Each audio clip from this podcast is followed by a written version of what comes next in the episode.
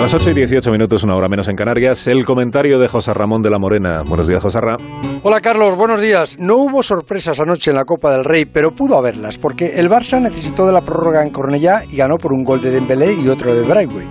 Y pudo haberla dado también el Ibiza, que tuvo al Atleti al borde de la prórroga, pero marcó el gol de la victoria al Atleti en el descuento. Y en los partidos de Liga ya no es noticia que el Valencia empate en su campo con Osasuna y que el Atlético de Madrid siga sin fallar. Ganó en Eibar con mucho esfuerzo, con sufrimiento y con dos goles más de Luis Suárez.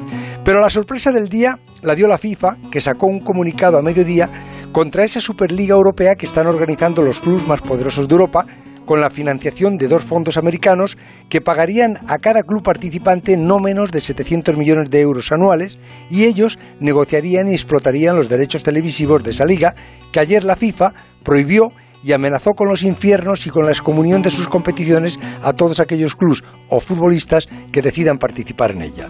Esa amenaza de la FIFA es un puñetazo en la mesa y un órdago a los grandes clubes europeos que tienen que decidir ahora qué hacer si continuar adelante y crear una especie de NBA del fútbol fuera de la dictadura de la FIFA o humillar y agachar la cabeza y volver al redil y conformarse con lo que les ofrezca la FIFA por jugar sus competiciones.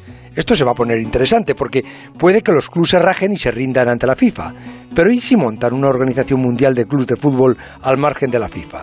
Esos clubs son los que tienen contratados a los mejores futbolistas del mundo y quienes los pagan, los que tienen los mejores estadios y sobre todo los que tienen enganchada a la gran mayoría de aficionados.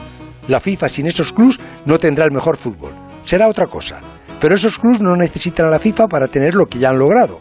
Falta que se atrevan a la rebelión y hacerla juntos.